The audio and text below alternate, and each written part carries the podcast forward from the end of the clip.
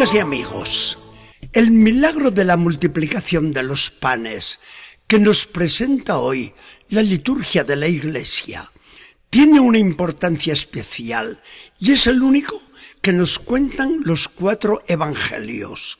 Hoy vamos a escuchar la relación de Mateo. ¿Qué realizó Jesús? ¿Qué pretendió decirnos al Espíritu Santo? ¿Cuál fue la intención de los cuatro evangelios?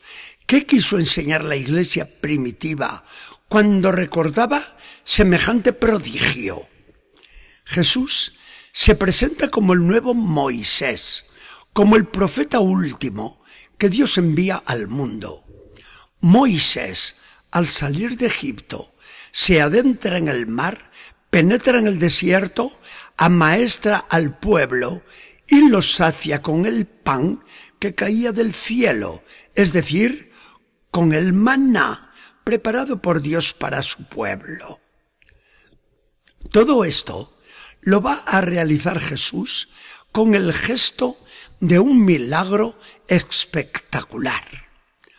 Juan el Bautista ha sido encarcelado. Jesús se adentra en el agua del lago y huye prudentemente. Los escribas y fariseos rechazan la palabra del Señor, mientras que turbas de los pobres, por el contrario, le siguen a todas partes, aunque se estén muriendo de hambre, como en el caso de hoy. La gente, en busca de Jesús, se ha lanzado a un lugar desierto donde no encuentran nada que comer.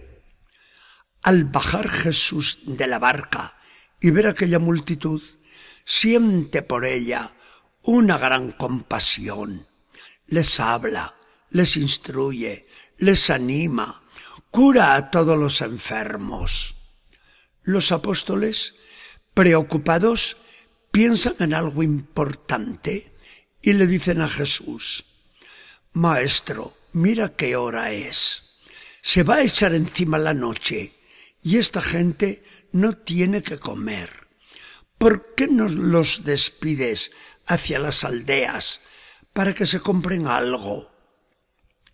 Y Jesús, no hace falta que se marchen. Denles ustedes mismos de comer. Pero, Señor, ¿cómo quieres que les demos nosotros si aquí no hay más que cinco panecillos y dos pescados?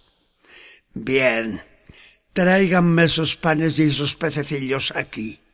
Y ahora distribuyan a la gente por grupos y que se sienten en la hierba. Así lo hacen. Resulta un espectáculo impresionante. Cinco mil hombres, sin contar las mujeres y los niños, están tendidos en la llanura y con los ojos fijos en ese nuevo caudillo del pueblo de Dios. Jesús toma los panes y los dos pescados, levanta los ojos al cielo, da gracias a su Padre, despedaza los panes y manda a los apóstoles. Venga, dense prisa en repartir a todos y que coman en abundancia. La gente se harta de rico pan y de pescado fresco. Jesús encarga al fin, recojan las sobras para que no se pierda nada. Y allí quedaban doce canastos llenos, como una provisión para que no faltara después el alimento necesario y como un signo de la providencia de Dios con ese su pueblo que le buscaba ansiosamente. Muy bien, ¿queremos ahora entender rectamente un evangelio tan hermoso? Si tomamos la Biblia, vemos a cada paso cómo los profetas y los salmos nos presentan las riquezas del reino futuro del Mesías, igual que un banquete espléndido de ricos y abundantes manjares. Isaías lo proclama con energía. hambrientos y sedientos, vengan, vengan, coman y beban todo lo que quieran hasta hartarse. No digan que no tienen dinero para comprar, porque yo se lo doy gratis del todo. Y no vayan detrás de quienes les ofrecen alimentos flojos que no sacian. Vengan conmigo para llenarse del rico pan, del vino y de la leche que yo les tengo preparados. Ese pan será mi palabra si ponen atento el oído y la quieren escuchar. Este simbolismo lo ha realizado ahora Jesús con un milagro que la Iglesia ha entendido siempre en su significado más profundo. Jesús es el Mesías, el Cristo prometido, el profeta que había de venir, el nuevo Moisés, puesto por Dios al frente de su pueblo, al que sacia con el maná verdadero durante la travesía del desierto. Ninguno de nosotros duda ya de cuál es ese maná que Dios hace caer del cielo. Nos basta leer después de este milagro la relación que los evangelistas hacen de la última cena, cuando Jesús toma el pan, lo bendice, lo parte y lo da con estas palabras. Tomen y coman, porque esto es mi cuerpo. Jesús irá repitiendo la realidad de este milagro dentro de su iglesia por medio de los apóstoles, a los que dará un encargo preciso. Hagan esto como memorial mío. De este modo, todos los días, pero especialmente en la misa dominical, vemos repetido en toda su realidad dentro de la iglesia este milagro del Señor.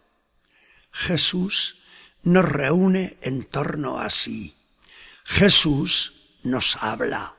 Jesús nos sacia con el pan de su palabra y de su cuerpo. Jesús está en medio de su pueblo, presidiendo el banquete del reino aquí en la tierra, hasta que se manifieste glorioso en el banquete del reino, allá en el cielo. Señor Jesús, tú eres mi jefe y mi caudillo. Yo no quiero seguir a nadie más que a ti, porque solo tú tienes palabras de vida eterna.